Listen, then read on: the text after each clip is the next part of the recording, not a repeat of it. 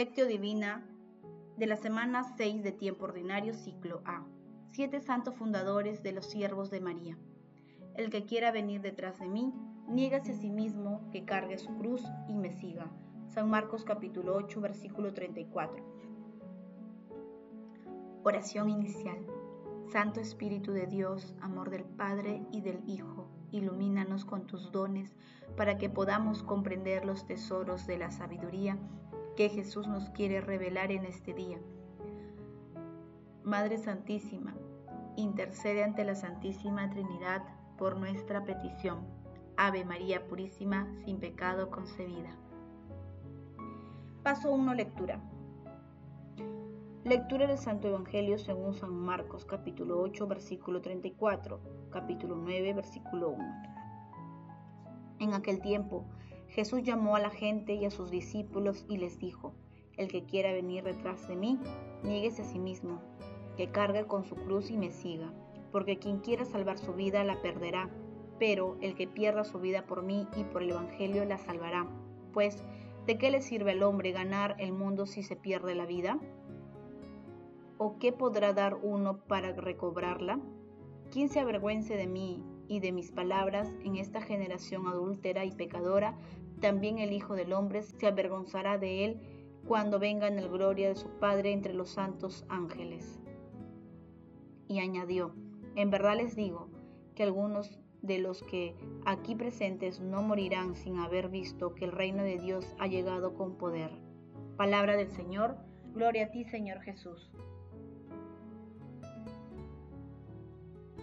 Señor Jesús, que hiciste la voluntad del Padre y viviste bajo su mirada, que también sea esencial para nosotros hacer tu voluntad, actuar siempre bajo tu mirada, vivir de tu voluntad, de tu gloria, que nuestro objetivo siempre sea hacer tu voluntad para gloria tuya, que tu ejemplo sea nuestro pan cotidiano, nuestro alimento a cada instante, nuestro Dios y Señor. Carlos de Folcón. La Orden de los Siervos de María se inició en 1233 y fue aprobada en 1304. Sus fundadores fueron siete laicos florentinos: Banfiblio Bonaldi, Bonagiunta Manetti, Maneto de los Antela, Amadio de los Amidei, Uguncioni, Sostegno y Alicio Falconieri. Fueron canonizados en 1888 para la Orden se inspiraron en el seguimiento penitencial del Evangelio, la fraternidad, el servicio y la consagración a Santa María. El pasaje evangélico de hoy, denominado Condiciones para ser discípulos, se encuentra luego del primer anuncio de la pasión y resurrección de nuestro Señor Jesucristo. Este texto también se ubica en Mateo capítulo 16, versículo 24 al 27 y en Lucas capítulo 9, versículo 23 al 27. La clave de la sabiduría del texto está en el significado de la siguiente paradoja. Porque quien quiera salvar su vida la perderá, pero el que pierda su vida por mí y por el Evangelio la salvará. Así, Jesús advierte a sus discípulos de las exigencias del seguimiento. Aún en medio de todas las dificultades, el verdadero discípulo anuncia y testimonia con valentía el Evangelio, sin ninguna alianza que no sea con nuestro Señor. Incluso está dispuesto a dar la vida por Él. Es la radicalidad del seguimiento. Paso 2. Meditación. Queridos hermanos, ¿cuál es el mensaje que Jesús nos transmite a través de su palabra? Cargar la propia cruz no quiere decir cargar cualquiera, sino la nuestra, aquella que Dios nos da. Quiere decir que debemos obedecer a Dios todas las horas, todos los instantes de nuestra vida, aceptando en cada momento amoroso, paciente y valientemente su voluntad, esto quiere decir obedecerlo en un modo perfecto. Carlos de Foucault. Tengamos presente que los discípulos de nuestro Señor Jesucristo lo dejaron todo y lo siguieron. Iban detrás de Él, compartiendo todas las experiencias propias de su misión. Conforme iba pasando el tiempo, este seguimiento físico iba convirtiéndose en un seguimiento espiritual que transformó sus vidas, aunque cuando en los momentos cercanos a la pasión de nuestro Señor Jesucristo, muchos de ellos lo abandonaron. El seguimiento a Jesús, a pesar de la fragilidad humana, debe ser radical. Jesús nos invita a la radicalidad del seguimiento, El que quiera seguirlo debe cargar con su cruz. Negarse a sí mismo significa renunciar a ser centro de uno mismo, colocando en ese lugar a nuestro Señor Jesucristo. Cargar con la cruz significa seguir a Jesús en medio de las dificultades que se puedan presentar, recordando que Él cargó con el madero y murió crucificado en la cruz. Por ello, preparémonos para defender nuestra fe. Acudamos a nuestros pastores para tener los argumentos bíblicos y espirituales que contrarresten las corrientes mundanas que promueve el aborto, la eutanasia, la ideología de género, el materialismo, entre otras conductas negativas. Hermanos, cargar la cruz y seguir a Jesús es una decisión de ganancia plena y nuestro Señor Jesucristo recompensará a cada uno según su conducta. Meditando el pasaje evangélico, intentemos responder, ¿cómo es mi seguimiento a Jesús? ¿Cargo con mi cruz cotidianamente en mi seguimiento a Jesús? Que las respuestas a esta pregunta nos ayuden a purificar nuestro seguimiento cristiano. Jesús, María y José nos aman. Paso 3. Oración.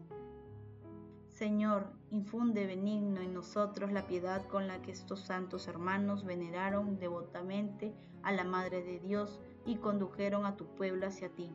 Amado Jesús, tú que generaste las más hermosas respuestas de seguimiento de tus discípulos, despierta las vocaciones de seguimiento radical que están especialmente en los jóvenes. Te pedimos también por el Santo Padre, los obispos, los sacerdotes, diáconos, consagrados y consagradas, para que te sigan siempre a pesar de las fatigas y contrariedades que se presentan en sus ministerios. Amado Jesús, misericordioso salvado, acudimos a ti para implorar tu perdón a todas las almas del purgatorio. Madre Santísima, elegida desde siempre para ser santa e irreprochable ante el Señor por el amor, intercede ante la Santísima Trinidad por nuestras peticiones. Amén. Paso 4. Contemplación y acción. No hay amor más grande que el que da la vida por los amigos, dice el Señor. Hermanos, contemplemos a nuestro Señor Jesucristo con un escrito del diario de Santa Faustina Kowalska. Mi Jesús, veo que al seguirte pasé por todas las etapas de mi vida, de la vida, infancia, juventud, vocación, trabajos apostólicos, tabor, jardín de los olivos, y aquí estoy ahora contigo en el Calvario. De pleno acuerdo, me dejé crucificar y estoy crucificada. Aunque caminé un poco, ya estoy estirada, despedazada sobre la cruz y siento netamente que tu cruz viene mi fuerza, que solo tú eres mi perseverancia. Más de una vez escuché la voz de la tentación gritándome, desciende de la cruz. Sin embargo, la fuerza de Dios me purifica, abandono, oscuridad, diversos sufrimientos. Golpean mi corazón, sin embargo la gracia misteriosa de Dios me sostiene y afirma. Deseo beber el cáliz hasta la última gota. Creo firmemente que tu gracia me sostuvo en el jardín de los olivos y ella me vendrá en ayuda, ahora que estoy en el Calvario. Mi Jesús, Maestro, mis deseos están unidos a los deseos que tienes en la cruz. Deseo cumplir tu santa voluntad Deseo la conversión de las almas. Deseo que tu misericordia sea glorificada y que se realice pronto el triunfo de la iglesia. Oh mi Jesús, ahora abrazo el mundo entero y te imploro por él tu misericordia. Hermanos, oremos el día de hoy para que la Santísima Trinidad purifique nuestro seguimiento cristiano. Hagamos el compromiso de seguir a nuestro Señor Jesucristo cargando nuestra cruz y realizando obras de misericordia en medio de las dificultades que se nos presentan y enfrentemos con valentía a las ideologías de muerte que el mundo propone. Mantengamos vigilantes para no caer en las tentaciones que nos propone el mundo. Veamos cada tentación como una prueba.